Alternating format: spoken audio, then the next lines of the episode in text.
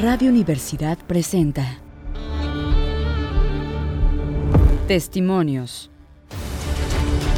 La mirada de quienes hacen investigación.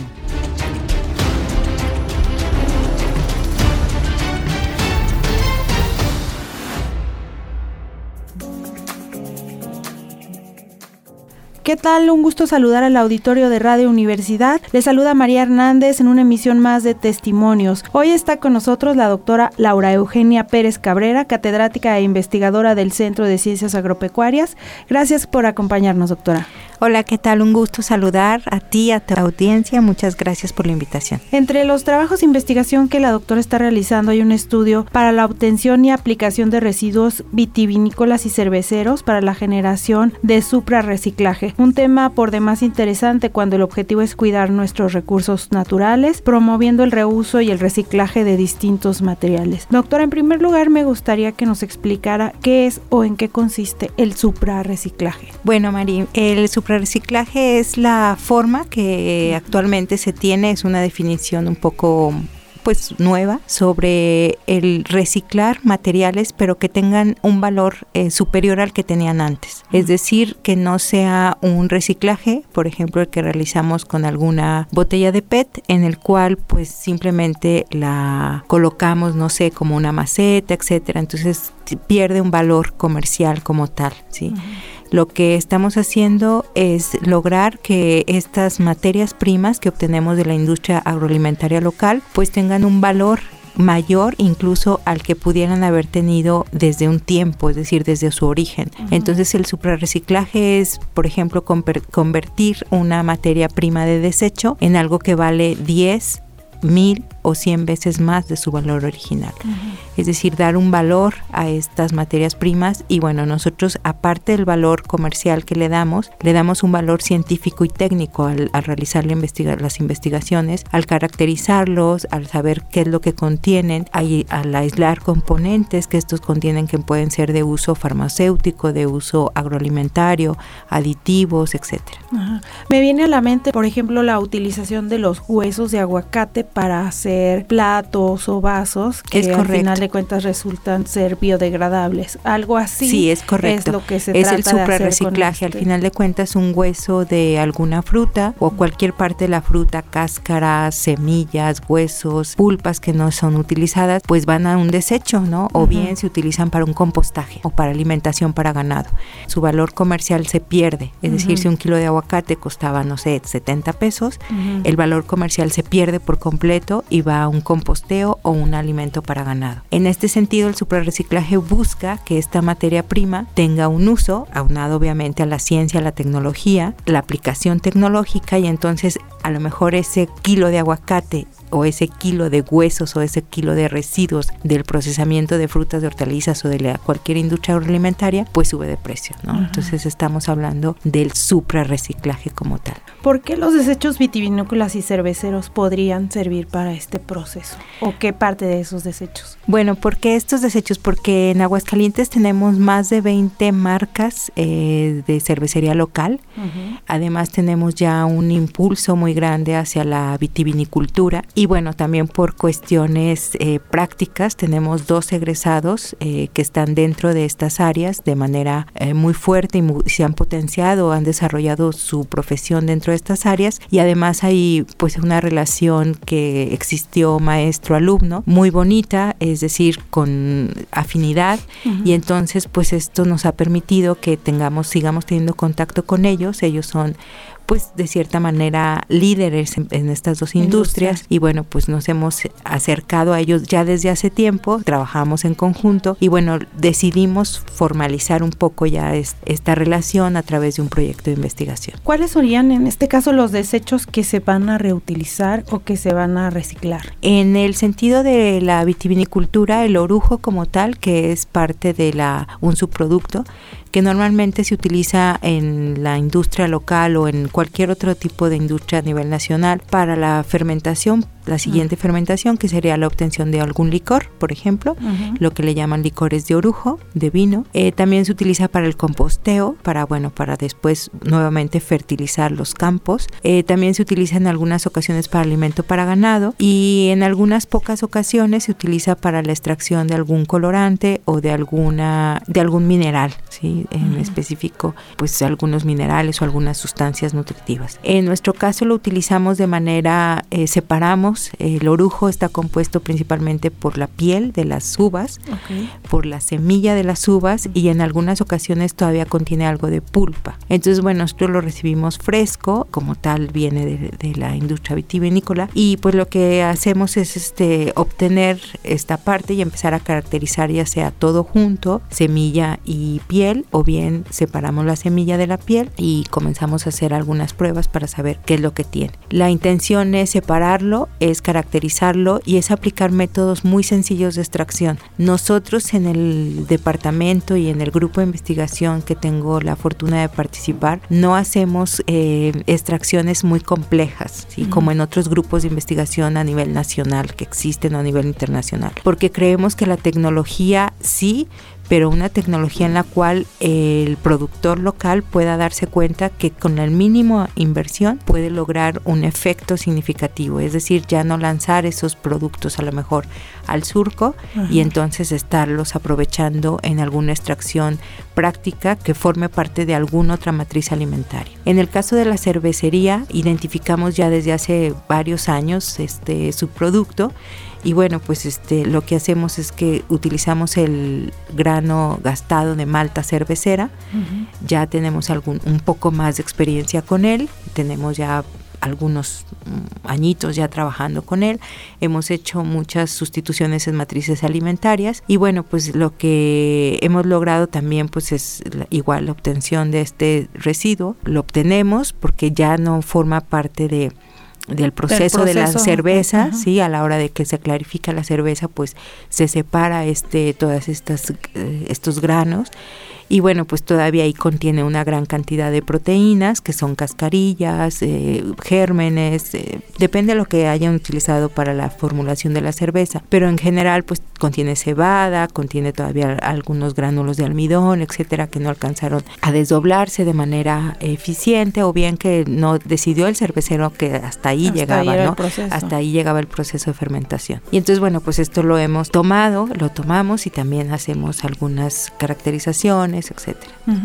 ¿Hasta qué procesos podrían ustedes llegar a transformar estos materiales o en qué en qué, qué otro uso se les puede dar? Sí, bueno, en el caso de los residuos de orujos trabajamos eh, de manera pues ahora sí engranada, en un engranaje. Eh, la parte de diseño del proyecto pues la llevo yo, la parte de operación más fina, operación más, más delicada la lleva eh, la maestra en ciencias Carla Romo y bueno pues la parte más operativa y más sencilla la llevan instructores beca de la carrera de ingeniero en alimentos, la parte de aplicación. Les dejamos a ellos esta parte porque para nosotros es importante que ellos vean la aplicación real, ¿sí? Y es más complejo para nosotros y más este pues como que causa más temor dejarles un poco la parte metodológica, ¿no? La parte de la aplicación de la, de la optimización de la metodología a utilizar. Entonces, bueno, lo que hacemos es que obtenemos estos residuos, eh, a, grosso modo se secan, se deshidratan, ya sea por liofilización o por secado por aire caliente, los obtenemos, los molemos, los tamizamos, es decir, dejamos un tamaño de partícula específico y después depende de las características que nosotros hayamos revisado, pues ya las, ya las sustituimos, hemos sustituido, por ejemplo, con levaduras panarias, en lugar de colocar levadura panaria, ya sea de origen fresco, escoleofilizado utilizamos levadura panaria que proviene de las, eh, de las cáscaras de, de, la uva y bueno, hemos tenido unos muy buenos resultados. Hemos incrementado también el porcentaje de fibra, el porcentaje de proteínas, la cantidad de antioxidantes o de compuestos fenólicos. Entonces, bueno, pues esto nos habla de que eh, son ingredientes que completamente eh, transforman la calidad nutrimental y funcional de un alimento sin eh, añadir sabores extraños, olores extraños o bien características que el consumidor va a rechazar a la hora de tomar un pan o a la hora de tomar un eh, yogur petit suite, por ejemplo, también hemos hecho algunas pruebas ahí. Y bueno, pues en el caso del bagazo de cerveza tenemos mucho más aplicaciones. Hemos hecho en conos de helado, que los conos son normalmente caracterizados por eh, no tener una calorías vacías solamente, ¿no? Entonces al, al, incrementar el porcentaje de fibra y el porcentaje de proteína en un cono waffle, pues entonces este se vuelve un poco más atractivo el, el comer esto, ¿no? Hemos hecho también en waffles para desayuno, eh, los hemos congelado o refrigerado y hemos evaluado pues estas características junto con otro subproducto que tenemos en la universidad, que es eh, el cálix de, de, Jamaica, de la flor de Jamaica. La universidad produce aguas de Jamaica embotelladas y bueno pues este ese residuo nos llegó de cierta manera eh, de manera directa y bueno pues también lo utilizamos para hacer algunas combinaciones y trabajar con estas combinaciones para saber qué es lo que podemos hacer y hasta dónde podemos empezar a sustituir y hasta dónde el, el, consumidor empieza a, notar mediante un panel sensorial. Ellos empiezan a notar que hay algún, algún cambio o bien la aceptación que tienen los productos no incluso por ejemplo el waffle de sustituido con bagazo de cerveza, nos dicen ellos que es más nutritivo, o sea, simplemente por verlo y por el sabor que tiene, lo asocian con nutrición, lo asocian con, fibra, los con saludable, sí, con algo más saludable, con algo que, que, tiene un efecto, que va a tener un efecto en la salud, obviamente lo tiene, pero simplemente con verlo, pues ya están ellos asociando los colores, están asociando los sabores con algo más nutritivo que el waffle convencional.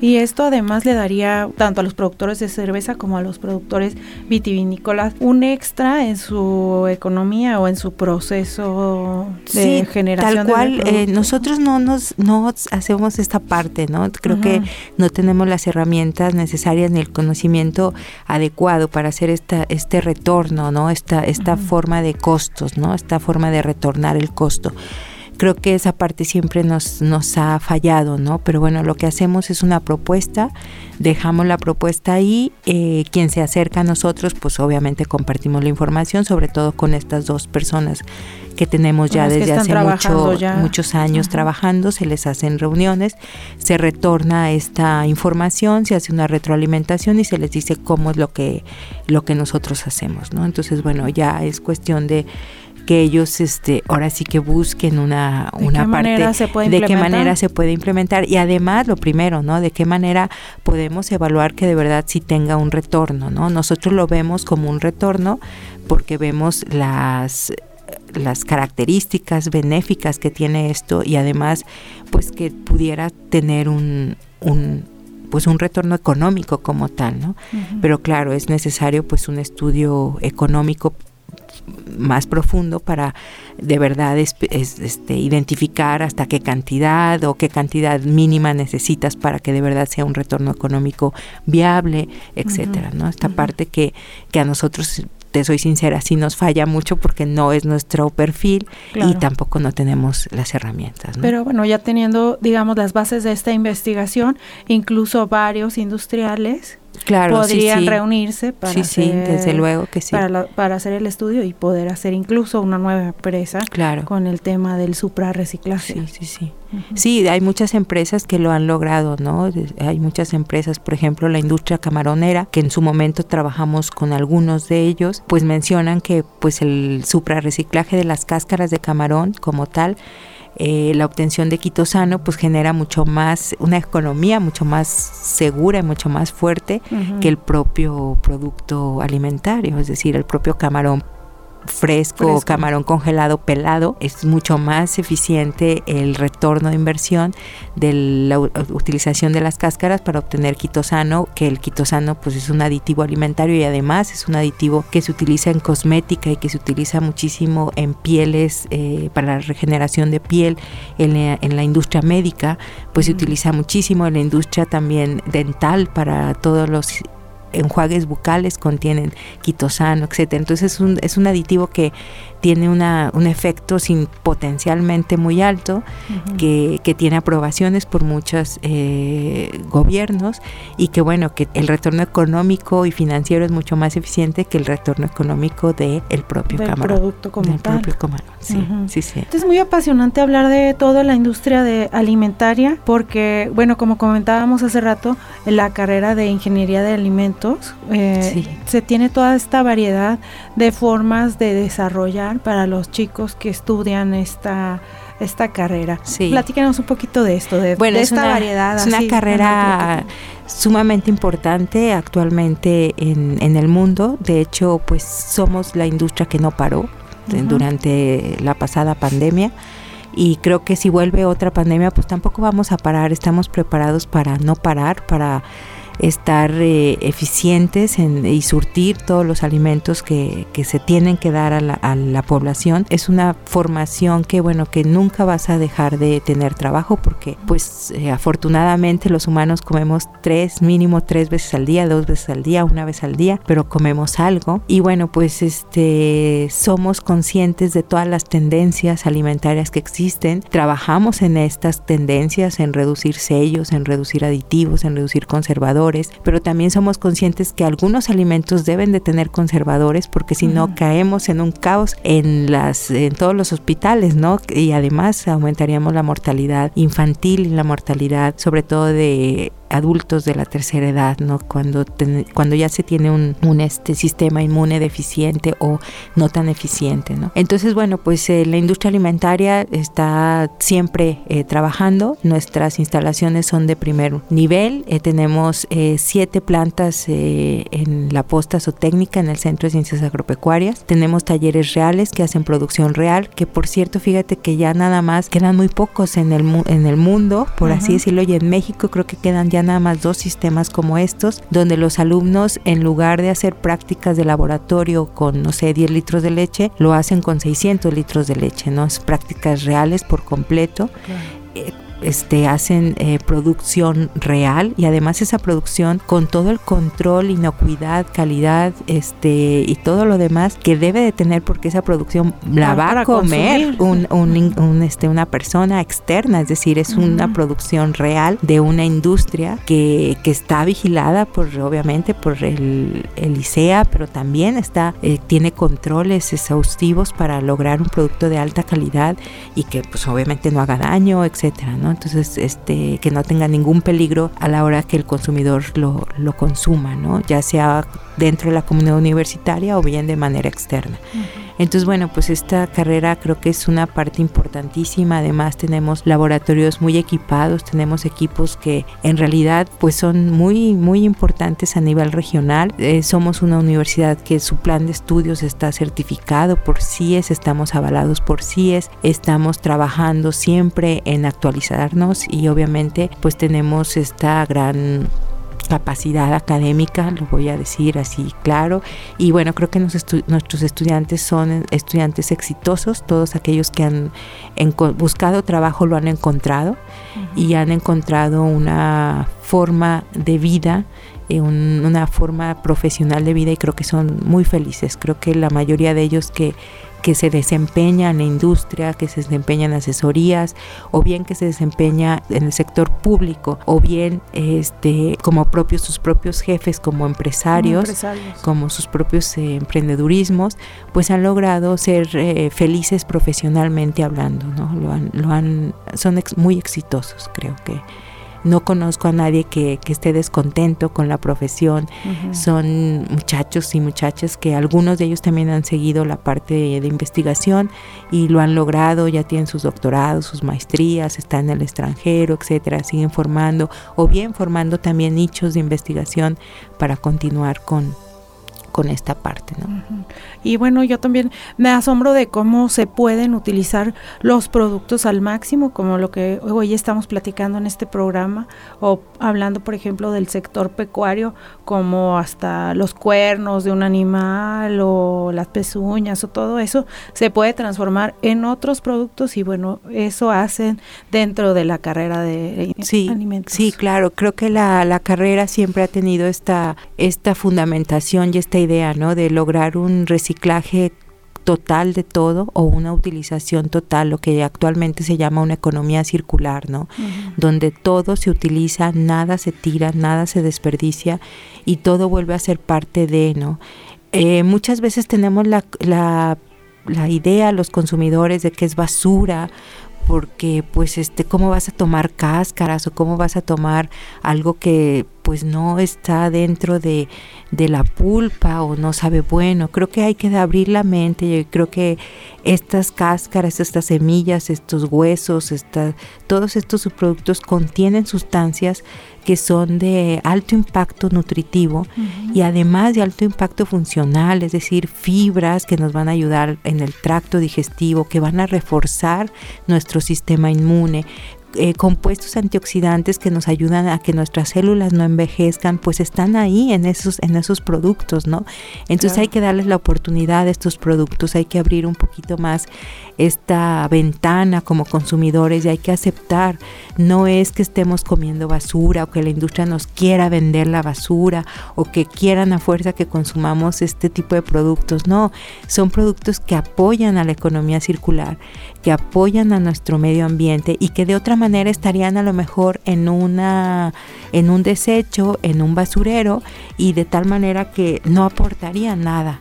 Entonces, esta parte creo que es importante, la apertura de la mente, la apertura de, de un consumidor de verdad del siglo XX, del siglo XXII, es decir, jóvenes, eh, mamás de casa que tengan esta apertura hacia la economía circular. Si le parece, hacemos una pequeña pausa y volvemos. Muy bien. Ya no sé lo que decir, sobran las palabras y grita mi ser. Es obvio el amor que está dentro de mí, está ciega mi amiga y no lo puedes ver. Contigo aprendí a vivir, este amor en silencio cada anochecer. No ves que de rodillas estoy diciéndote, tu beso en mi mejilla desgarra mi piel. Amiga, te pido que te quedes un poquito